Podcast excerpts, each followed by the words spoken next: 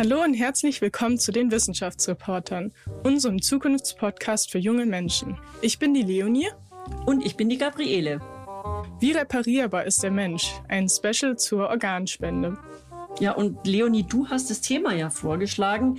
Was äh, interessiert dich eigentlich daran? Das denkt man ja eher, ist nicht so ein Thema für junge Leute. Man muss sich damit Tod und Leben und Spende und sowas beschäftigen. Ist es denn überhaupt schon im, im Horizont von jungen Menschen wie dir?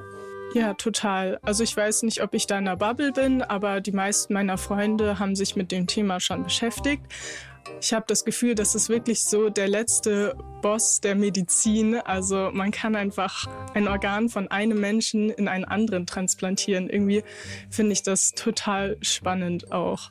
Ja, was halt total schade ist, dass nicht viele Menschen in Deutschland oder zu wenige Menschen in Deutschland so denken, denn es fehlen ja massiv Organe für kranke Menschen, die dringend eins benötigen. Das ist natürlich dann noch die andere Seite der Medaille. Also da ist ja eine riesige ethische Debatte dahinter und irgendwie muss sich jeder seine eigene Meinung bilden und es ist total naturwissenschaftlich und technisch, aber auch ein extrem privates und persönliches Anliegen. Von daher finde ich es immer sehr interessant, darüber zu reden. Die Wissenschaftsreporter Redaktionskonferenz. Ich bin die Leonie. Ich bin der Balthasar. Hi, ich bin die Clara. Ich bin die Caroline. Und ich bin die Gabriele. Habt ihr denn einen Organspendeausweis? Also ich habe einen. Ähm, ich habe auch angekreuzt, dass man alles nehmen kann. Ähm, genau, ich habe dann einfach meinen Geldbeutel immer dabei. Man hört ja immer wieder, dass es einfach einen Mangel an Organen gibt für Menschen, die eine Transplantation brauchen. Und da schon eine Art Schwarzmarkt auch entstanden ist, also es wirklich eigentlich richtig schlimm ist. Genau deswegen ist mir das sehr wichtig. Dazu habe ich auch ein paar Zahlen. Also ich glaube, 2021 haben 8700 Menschen auf ein Organ gewartet, aber nur ungefähr 500 bis 600 äh, Leute in Deutschland haben gespendet. Und natürlich ist es, ähm, gibt es dieses europaweite Netzwerk Eurotransplant, ähm, wo sozusagen acht europäische Staaten zusammenarbeiten, um das, ähm, diese Organspende zu gewährleisten. Aber es sind trotzdem halt einfach viel zu wenige Organe, um alle versorgen zu können. Und hast du einen Organspendeausweis, Caroline? Ja, genau. So wie die Clara habe ich auch alles angekreuzt und immer dabei in meinem Handy. Warum? Weil ich das wichtig finde, weil ich mir vorstelle, dass wenn ich selber in einer Situation bin, im Krankenhaus auf der Intensivstation liege und dringend ein Organ brauche, um weiterzuleben, würde ich mich sehr freuen, wenn es Leute gibt, die sozusagen einen Organspendeausweis haben und auch ihre Organe zur Verfügung stellen. Bei Organspende ähm, geht es, finde ich, einmal eben darum, was ist so naturwissenschaftlich möglich, aber auch irgendwie um die ethische Perspektive, weil es gibt besonders in christlichen, religiösen Kreisen auch Meinungen, dass man Menschen persönlich das eben nicht machen wollen, weil ähm, das ja zum Körper gehört und das sozusagen das eigene ist, von Gott geschaffen und so weiter und man das deswegen nicht weitergeben soll. Das akzeptiere ich komplett, aber ich finde es halt fatal, wenn der Grund, wieso die Leute nicht Organe spenden, daran ist, dass sie einfach zu wenig aufgeklärt sind zu dem Thema was ich, bevor ich einen Organspendeausweis hatte, überhaupt nicht wusste.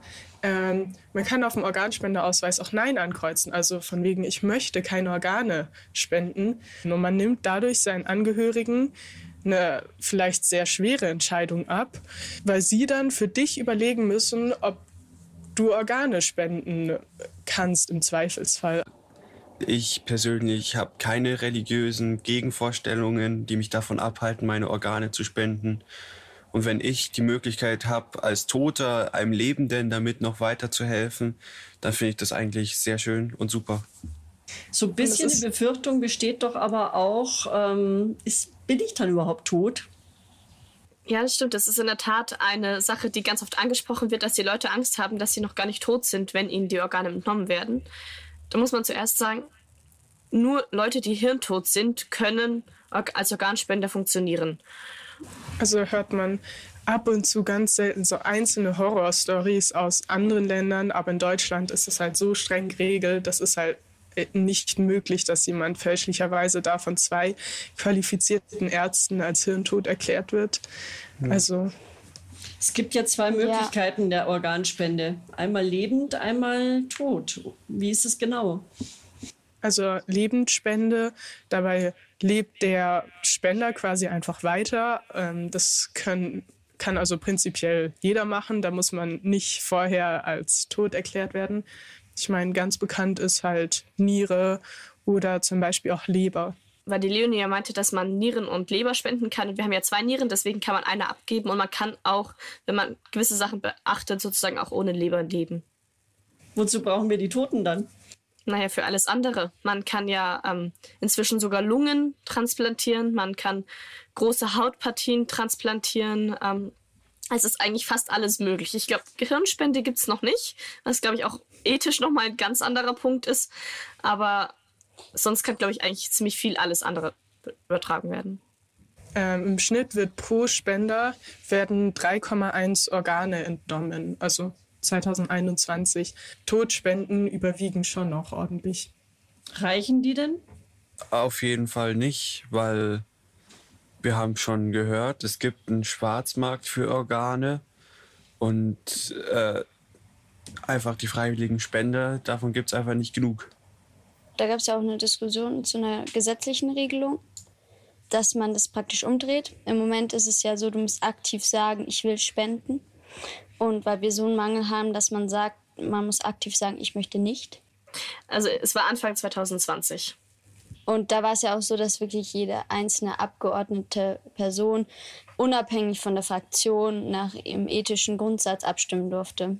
Und ich persönlich vertrete auch die Meinung, dass es sinnvoll wäre, das umzudrehen und zu sagen, ähm, aktiv zu sagen, ich möchte nicht meine Organe spenden. Also die größte Gefahr bei einer Organtransplantation ist ja, äh, dass das Fremdgewebe abgestoßen wird und dann muss man teilweise sogar das Organ wieder entnehmen. Deswegen muss man halt einen kompatiblen Spender finden. Das heißt, am besten sind natürlich Verwandte. Bei den Verstorbenen muss man halt mit ähm, ich weiß gar nicht, wie das untersucht wird. Das wäre eine Frage für den Experten. Bei den Verstorbenen muss man dann halt schauen, dass sie kompatibel sind. Ja. Dann also vielleicht auch, auch noch interessieren. Äh, wie halt eben so eine Organspende abläuft. Welche Schritte muss man beachten, wenn man ein Organ schon mal hat? Da fände ich es vielleicht auch spannend, wenn wir eine Person finden, die selbst ein entweder selbst gespendet hat oder die selbst ein Organ transportiert bekommen hat. Das finde ich auch super. Vielleicht, man könnte die rechtlichen Grundlagen ansprechen und vielleicht auch noch genau die Diskussion, die wir schon absprechen, mit man muss sich explizit dagegen entscheiden. Das machst du, ja. Balthasar, oder? Okay.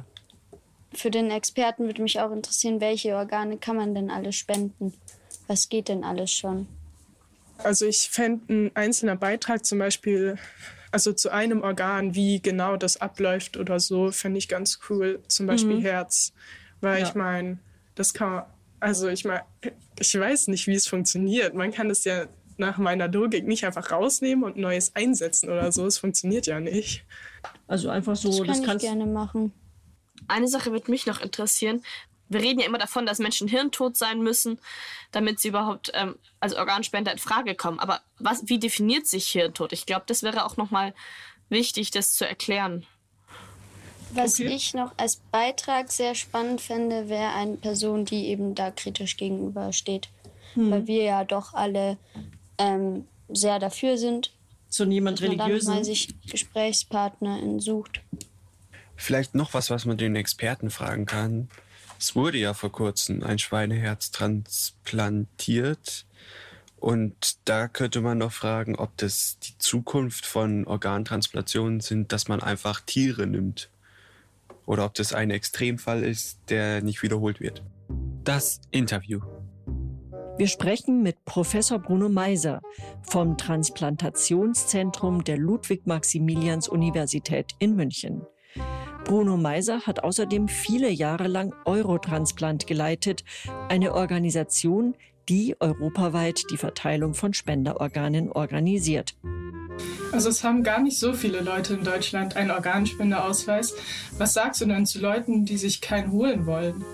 Es gibt tatsächlich Menschen, die aus meistens religiösen Gründen eine solche Organspende ablehnen. Wenn dies der Fall ist, äh, respektiere ich das selbstverständlich. Häufiger oder in den meisten Fällen ist es aber so, dass die Menschen einfach äh, nicht daran denken, kann zur Hand haben, ihnen das zu mühsam ist, den immer mit sich rumzutragen. Äh, die versuche ich dann natürlich zu überzeugen, sich einen solchen Ausweis anzuschaffen. 900 Organspenderinnen gab es und Organspender gab es im letzten Jahr in Deutschland. Wie mhm. sieht denn die Situation bei euch beim Transplantationszentrum der LMU aus? Habt ihr denn genug Organe? Natürlich nicht.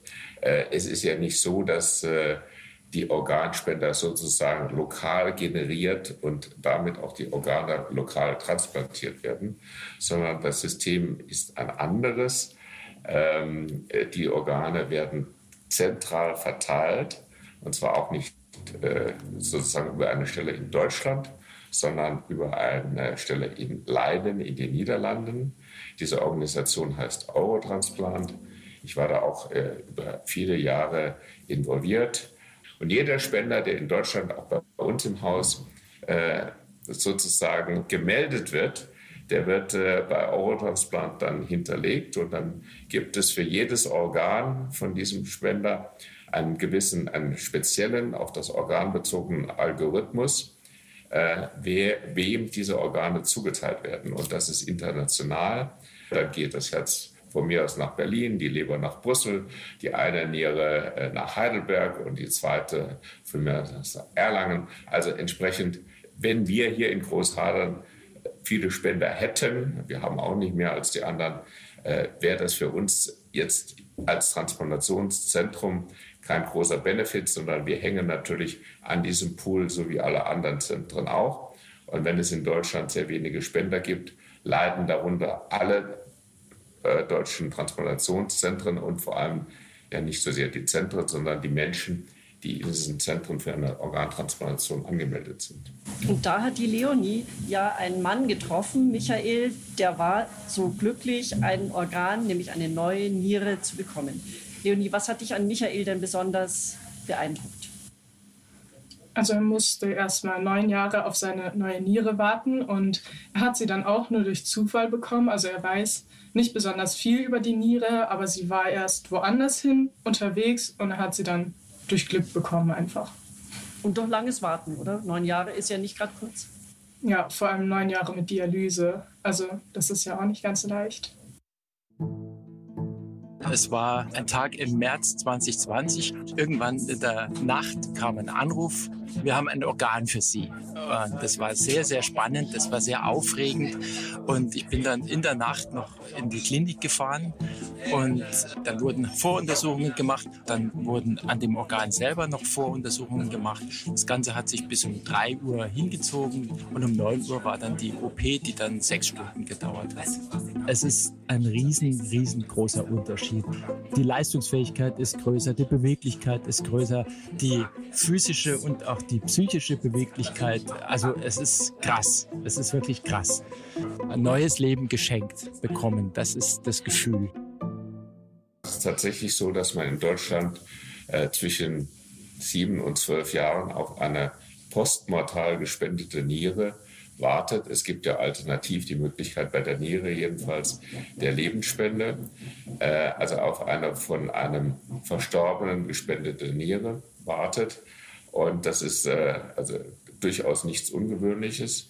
Und es kann durchaus auch passieren, dass eine Niere zum Beispiel bereits unterwegs ist zu einem entsprechenden Empfänger und man dann, ich gebe mal ein Beispiel, feststellt, dass der Empfänger, für den die Niere eigentlich bestimmt war, im Moment nicht transplantationsfähig ist. Vielleicht hat er gerade derzeit aktuell Covid.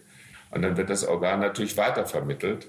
Man muss sich das so vorstellen, für jedes Organ wird von Eurotransplant eine Liste generiert, eins, sagen wir mal eins bis zehn.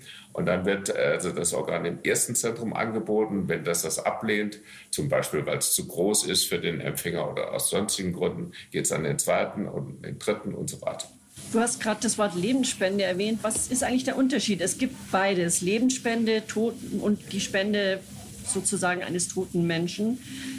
Welche Organe werden denn wie gespendet? Bei einem verstorbenen Menschen kann man alle transplantationsfähigen Organe transplantieren, also im Thorax die Lungen und das Herz und im Bauchraum die Leber, die Niere, äh, den Dünndarm äh, und die Bauchspeicheldrüse. Alternativ gibt es tatsächlich die Möglichkeit der Lebensspende. In Deutschland ist das nur möglich zwischen Menschen, die entweder miteinander verwandt sind oder eine enge persönliche Beziehung miteinander haben. Äh, ein Mensch kann auch mit einer Niere gut leben. Man kann also zum Beispiel äh, seinem, seinem, Sohn oder seiner Schwester äh, eine Niere äh, schenken. Das ist natürlich für den Spender auch ein Risiko. Äh, und deshalb wird das sehr genau untersucht, auch von einer Ethikkommission, ob denn diese Spende auch wirklich freiwillig war oder ob da irgendwelcher Druck ausgeübt wurde und ob der Spender auch überhaupt gesundheitlich in der Lage ist, diese Prozedur gut zu überstehen. Was man auch äh, als Lebensspende durchführen kann, ist eine Leberlappenspende, also einen Teil der Leber zu spenden, wenn ein Kind zum Beispiel eine angeborene Fehlbildung der Leber hat und braucht eine Lebertransplantation, spenden häufig ein, ein, ein Elternteil, ein Teil der Leber. Und die Leber ist ein Organ, was sich sehr, sehr gut regeneriert. Wir haben das auch in München ein, zweimal gemacht, wo man auch Lungenflügel äh, oder Lappen äh, transplantiert hat. Das ist allerdings tatsächlich ein so risikoreicher Eingriff, auch für den Spender, den wir ja, wie gesagt, mitgefährdet, dass man davon abgegangen ist. Wie reparierbar ist der Mensch? So heißt unsere Folge. Können denn alle Organe ersetzt werden, sogar das Gehirn? Das ist eine Frage, die sich unsere Podcasterin Caroline gestellt hat. Es gab tatsächlich mal äh, entsprechende Versuche in China und in Italien. Also zunächst einmal muss man sagen, von, vom medizinischen Verständnis her äh, sind wir äh, als Menschen äh, dominiert von unserem Gehirn. Also insofern würde man nicht das Gehirn transplantieren, sondern den Körper. Äh, äh, also nehmen wir mal an, die, jemand hat eine unheilbare Krankheit, die den ganzen Körper betrifft, zum Beispiel irgendeine Nervenerkrankung, die aber nicht das Gehirn betrifft, wäre die Theorie, kann man nicht einen anderen Körper diesem Gehirn geben, nicht umgekehrt. Äh, also kann man einen Körper an mein eigenes Gehirn wieder anschließen, um es mal ganz simpel zu sagen. Äh, das ist derzeit medizinisch nicht möglich. Es gibt zwar äh, durchaus Nerven, die sich wieder, also man müsste das ja dann durch schneiden auf Höhe des Rückenmarks. Gibt also man, die, die Arterien und Venen und Muskeln und Knochen kann man sicherlich alle wieder miteinander verbinden, aber die Nervenverbindung ist sehr, sehr schwierig und äh, wächst auch nur sehr, sehr langsam wieder zusammen. Insofern ist das äh, derzeit medizinisch keine Option. Und welche Organe transplantierst du? Also spezialisiert man sich da so extrem oder wie funktioniert das? Also bei mir bekommst du, wenn ich das mal so nonchalant sagen darf, alle Organe. Ich persönlich äh, bin gelernter Herzchirurg, das heißt, ich bin also im Rahmen der Herztransplantation groß geworden, aber irgendwann haben wir dann hier in München gesagt, äh, die Expertise für die Transplantation ist ja schon eine sehr spezifische, aber auch teilweise organübergreifende. Also wie verhindere ich zum Beispiel eine, eine Abstoßungsreaktion gegen dieses fremde Gewebe, Gewebe in meinem Körper. Wir haben dann äh, hier im Haus gesagt, wir wollen diese Expertise zusammenfassen in einem Zentrum, wo alle Patienten, die auf eine solche Transplantation warten oder bereits transplantiert sind, vorbereitet oder nachgesorgt werden. Und das heißt also im Zentrum, im Transplantationszentrum der Universität München, werden alle Patienten für alle Organe vorbereitet oder nachgesorgt. Clara hat sich auch noch mal ein bisschen genauer angeschaut, wie denn eine Herztransplantation funktioniert. Das Herz ist eines unserer zentralen Organe. Es befördert Blut durch unseren Körper. Hört unser Herz auf zu pumpen, sterben wir innerhalb weniger Sekunden. Eine Herztransplantation ist der letzte Ausweg und dann notwendig, wenn ein vollständiges Herzversagen vorliegt. Der erste Schritt bei einer Herztransplantation ist die Entnahme des Spenderherzes, das daraufhin innerhalb von vier Stunden zu dem Empfängerkörper gebracht werden muss. Die Operation findet unter Verwendung einer Herz-Lungen-Maschine statt und ist in den Herzzentren schon Routine. So wird an die vorher durchtrennten großen Adern das neue Herz angenäht. Nach einer Stunde ist das neue Herz an den Blutkreislauf angeschlossen und kann das Pumpen beginnen. Doch nach der Operation ist man noch nicht wieder gesund.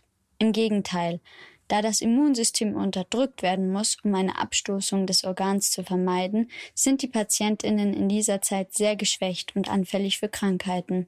So überleben 85 Prozent der Behandelten die ersten zwölf Monate, 70 Prozent die ersten fünf Jahre und 50 Prozent die ersten zehn Jahre. Wie hoch ist denn das Risiko, dass der Empfänger das Organ des Spenders nicht verträgt? Und was heißt es überhaupt, dieses Vertragen? Warum vertragen das manche Personen und manche und andere halt nicht? Also vertragen heißt, dass äh, das Immunsystem des Empfänger äh, erkennt, dass äh, das Gewebe des Spenders fremd ist und entsprechend dagegen opponiert, sowie der Körper gegen jeden, jeden Fremdkörper opponiert und entsprechende Abwehrmaßnahmen bildet. Egal, ob äh, man eine verunreinigte Wunde hat, die dann eitert, oder ob ein Virus in unseren Körper eindringt, äh, aktuelles Thema, der dann durch das Immunsystem, durch das eigene Immunsystem bekämpft wird. Ich habe ja schon gesagt, wenn man die Nieren sehr gut matcht, wenn die Gewerbe, Gewebe Merkmale sehr gut übereinstimmen, dann, äh, dann wird weniger abgestoßen, ist die Immunantwort weniger. Am idealsten wäre natürlich eine Transplantation zwischen Zwillingen. Die haben genau die identischen Gewebemerkmale. Die würden überhaupt nicht abgestoßen werden. Und zum anderen, der zweite Aspekt ist natürlich, wie aktiv ist das Immunsystem. Insofern muss man bei allen Menschen, die eine Organtransplantation erfahren haben, äh, Medikamente geben, die nennt man Immunsuppressiva, die unterdrücken also das Immunsystem. Und äh, das hat natürlich per se ein gewisses Risiko, weil ein unterdrücktes Immunsystem kann sich natürlich auch äh, nicht mehr so gut wehren gegen all die Dinge, für die es eigentlich geschaffen ist, zum Beispiel die Abwehr von Infektionen. Bei dem Betroffenen Michael war es auch so, dass es einige Probleme gab mit der Transplantation. Äh, wie wird das vorher dann überprüft, ob zwei ob Spender und Empfänger matchen? Also überprüft wird es eigentlich nur bei äh, den Nieren, weil man da äh, zum einen wirklich Zeit hat, da ist es nicht so drängend. Eine Niere kann man länger außerhalb des Körpers lassen als zum Beispiel ein Herz. Das Herzgewebe ist empfindlicher gegen diesen Mangel an Sauerstoff, den ein Organ hat, wenn es nicht mit oxygeniertem Blut versorgt wird. Und zum anderen ist es bei den Herzen und den Lebern und den Lungen meistens sehr dringlich. Und dann nimmt man, wenn ein Mensch im Sterben liegt, nimmt man eigentlich jedes Organ. Auch ein älteres, auch eins, was nicht gut gematcht ist, also was nicht genau übereinstimmt. Man transplantiert einfach, weil man froh ist, dass man überhaupt was hat, um denjenigen am Leben zu erhalten. Mit dem Risiko, dass er es halt nicht überlebt, aber er würde ja ohnehin sterben ohne das Organ. Dass er das akut nicht überlebt, äh, das, äh, das Risiko ähm, hat andere Gründe. Das Risiko liegt darin, das bleiben wir mal bei der Herztransplantation, ein Herzkranker ist häufig über viele Jahre krank.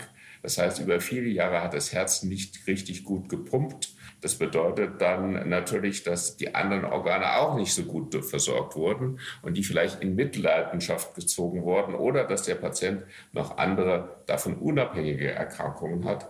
Und aufgrund dieses Risikos, ähm, eine Herztransplantation ist natürlich ein enormer Eingriff in den Körper kommt es dann tatsächlich perioperativ häufiger zu Komplikationen, zum Beispiel zum Leberversagen oder zum Nierenversagen, die dann letztendlich eine vitale Gefährdung für den Patienten bedeuten. Die Abstoßung ist eher was im langfristigen Verlauf. Ähm, äh, in der Regel ist die am Anfang die Abstoßungsreaktion in den ersten sechs Monaten am größten, weil der Körper sich sozusagen am intensivsten mit dem fremden Organ auseinandersetzt man wird dann über die Zeit geringer, aber es ist nichts Akutes, woran man jetzt in den ersten Tagen verstirbt. Jetzt sagst du, die Nieren werden von einer lebenden Person gespendet, aber ist das nicht sehr gefährlich für den Spender oder für die Spenderin? Das Risiko daran zu versterben liegt weit unter einem Prozent, äh, vielleicht bei einem Zehntel Prozent.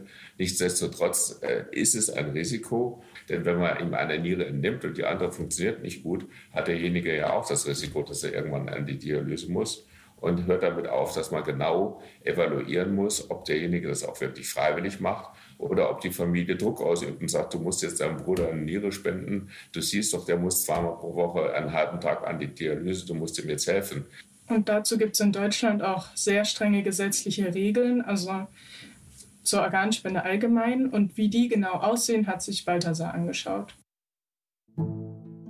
Das Transplantationsgesetz regelt neben Spende auch die Entnahme und Übergabe von Organen. Das Gesetz unterscheidet zwischen Tod- und Lebensspenden. Bei Todspenden muss erst der Tod festgestellt werden, nämlich der Gesamthirntod. Dieser liegt vor, wenn mehrere Hirnregionen einen nicht behebbaren Ausfall haben. Der Mensch ist somit naturwissenschaftlich tot. Im Organspendenausweis muss der Wille stehen zu spenden, damit nun Organe entnommen werden können. Bei Lebensspenden muss der Spender volljährig sein und auch seine Zustimmung gegeben haben. Die Operation wird zudem nur durchgeführt, wenn zum einen keine schwerwiegenden Gesundheitsrisiken als Folge der Operation zu erwarten sind, keine Organe von Todspendern verfügbar sind und der Spender mit dem Empfänger verwandt ist oder ihm nahe steht. In der Gesellschaft löst das Thema ja viele Debatten aus und das Organspendengesetz sollte auch neulich reformiert werden. Die wichtigste Änderung dabei wäre gewesen, grundsätzlich sind alle Spender, außer sie widersprechen. Und das Ganze nennt man Widerspruchslösung. Das Gesetz kam aber dann nicht durch. Warst du damals sehr enttäuscht? Ja, das war ich tatsächlich. Ich hatte wirklich gehofft, dass, äh, dass das eine Mehrheit im Bundestag findet. Und ich war auch sehr überrascht, wie hoch die Ablehnung war. Das war also nicht eine knappe Entscheidung, sondern eine sehr eindeutige Entscheidung. Zumal ja die beiden bekanntesten Gesundheitspolitiker Deutschlands, der damalige Gesundheitsminister Spahn und der jetzige Gesundheitsminister Lauterbach, sich dafür ausgesprochen haben. Also ich war damals enttäuscht. Ich war auch da enttäuscht darüber, dass so viele Abgeordnete dagegen waren. Äh, hängt auch damit zusammen, dass man mit diesem Thema keine Wahl gewinnen kann. Die Menschen wollen sich nicht damit beschäftigen. Das ist ein, der Tod und Organspende sind leider Tabuthemen in unserer Gesellschaft. Du hast es ja angesprochen, die Vorbehalte in der Politik, wer damals aber auch dagegen war, das waren die deutschen Bischöfe. Die Deutsche Bischofskonferenz hat sich gegen die Widerspruchslösung äh, positioniert. Caroline hat die Argumente zusammengefasst. Die deutschen Bischöfe haben 2015 eine Handreichung zum Thema Hirntod und Organspende herausgegeben. In diese befürworten sie generell die Organspende als Akt der Nächstenliebe. Dennoch zeigen sie auf, dass sich die Definition des Todeszeitpunkts sich im Laufe der Zeit geändert hat. Der Tod war ursprünglich über äußere Merkmale definiert, wie Totenstarre und Leichenflecken. Dieser Zeitpunkt ist jedoch zu spät, um Organe entnehmen zu können. Deswegen wurde der Tod dann über den irreversiblen Ausfall des Herz-Kreislauf-Systems definiert. Und erst 1968 über den Ganzhirntod. Dies ist zwar die sicherste Methode, um den Tod festzustellen, aber die Bischöfe sorgen sich um das seelische Wohl der Angehörigen, da der Mensch beispielsweise nicht tot wirkt. Außerdem können die Angehörigen den Toten nicht bis zum letzten Atemzug begleiten, da auch noch im OP lebenserhaltende Maßnahmen stattfinden, um das Organ zu durchbluten. Dennoch muss erwähnt werden, dass die Bischöfe den Hirntod als Todeskriterium akzeptieren. Die Bischöfe sagen auch, der Todeszeitpunkt sei nicht ganz unumstritten. Wie sicher ist denn der Hirntod? Also Hirntod ist, äh, wenn ich das so nonchalant sagen darf, ein saublöder Begriff weil er einen Zustand äh, mit einer Diagnose verbindet. Der Zustand ist tot. Man kann nur einmal tot. Entweder man lebt oder man ist tot. Und für den Tod des Menschen gibt es am Ende des Tages zwei Ursachen. Entweder den irreversiblen Ausfall aller Hirnfunktionen oder den irreversiblen Ausfall aller Körperfunktionen. Wenn das Hirn ausfällt, dann äh, fällt auch das Atemzentrum aus Und äh, wenn ich nicht mehr atme, versorge ich den Körper nicht mehr mit Sauerstoff und das Herz bleibt stehen. Umgekehrt, wenn das Herz, wenn der Herz-Kreislauf-System ausfällt, dann wird das Hirn nicht mehr mit Blut versorgt und das Hirn stirbt ab. Also entweder das Hirn fällt aus oder das Herz-Kreislauf-System fällt aus. In Deutschland ist die Voraussetzung für die Organspende der Hirntod. Warum ist das so? Weil man diesen Tod sehr präzise und sehr genau feststellen kann. Und Deutschland hat sehr, sehr strenge Regeln für die Feststellung dieses Todes. Es müssen nämlich zwei in der Behandlung von Menschen mit Hirnverletzungen erfahrene Mediziner, Fachärzte, Fachärzte für Neurologie oder Neurochirurgie oder Intensivstation müssen zweimal unabhängig voneinander im Abstand bei Erwachsenen zum Beispiel von zwölf Stunden tatsächlich diesen Hirntod feststellen und dass der Mensch tatsächlich tot ist. Beim Herz-Kreislauf-Tod ist das Ganze ja sehr viel diffuser. Wann bleibt das Herz wirklich stehen? Ist der reanimierbar? Kann man da wieder etwas sozusagen zurückholen? Äh, das ist beim Hirntod nicht der Fall. Der Hirntod ist aus meiner Sicht die sicherste Methode, um den Tod festzustellen. Was können wir dann tun, wenn wir nicht genug menschliche Organe bekommen können? Also kann man die einfach durch zum Beispiel Schweineorgane ersetzen? Zum einen haben wir alle in unserem Körper seit frühester Jugend Antikörper gegen dieses äh, Schweineantigen, also gegen das Schweinegewebe. Das heißt, wenn man ein solches Herz einfach übertragen würde, würde das sofort abgestoßen und stehen bleiben. Äh, insofern äh, muss man also das Schwein so züchten, dass diese dass diese Immunreaktion im Menschen äh, erheblich schwächer ausfällt. Darüber hinaus muss man dann den Empfänger mit ganz spezifischen Medikamenten behandeln.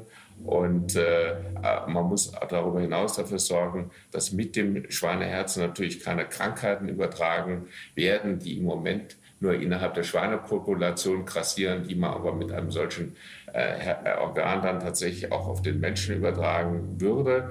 Am Ende des Tages werden wir das, das Dilemma der Organspende nur lösen, aus meiner Sicht, wenn wir tatsächlich mehr Spender generieren können. Also ich fand es sehr eindrücklich, wie der Experte ähm, geschildert hat, dass er sehr enttäuscht darüber war, dass die Bundestagsabstimmung bezüglich der Änderung des Gesetzes ähm, eben dagegen ausgegangen ist. Und das hat mir gezeigt, dass es eigentlich schon relativ wichtig ist, ähm, dass dieses Gesetz geändert wird, weil einfach so ein großer Mangel ist. Und das hat mir gezeigt, dass man schon darauf hinwirken sollte, dass dieses Gesetz mal geändert wird. Vor allem, was mir auch zu denken gegeben hat, er hat ja über die Schweineherzen gesprochen. Also wer jetzt die Möglichkeit, tierische Herzen zu implantieren, er war nicht so wirklich überzeugt.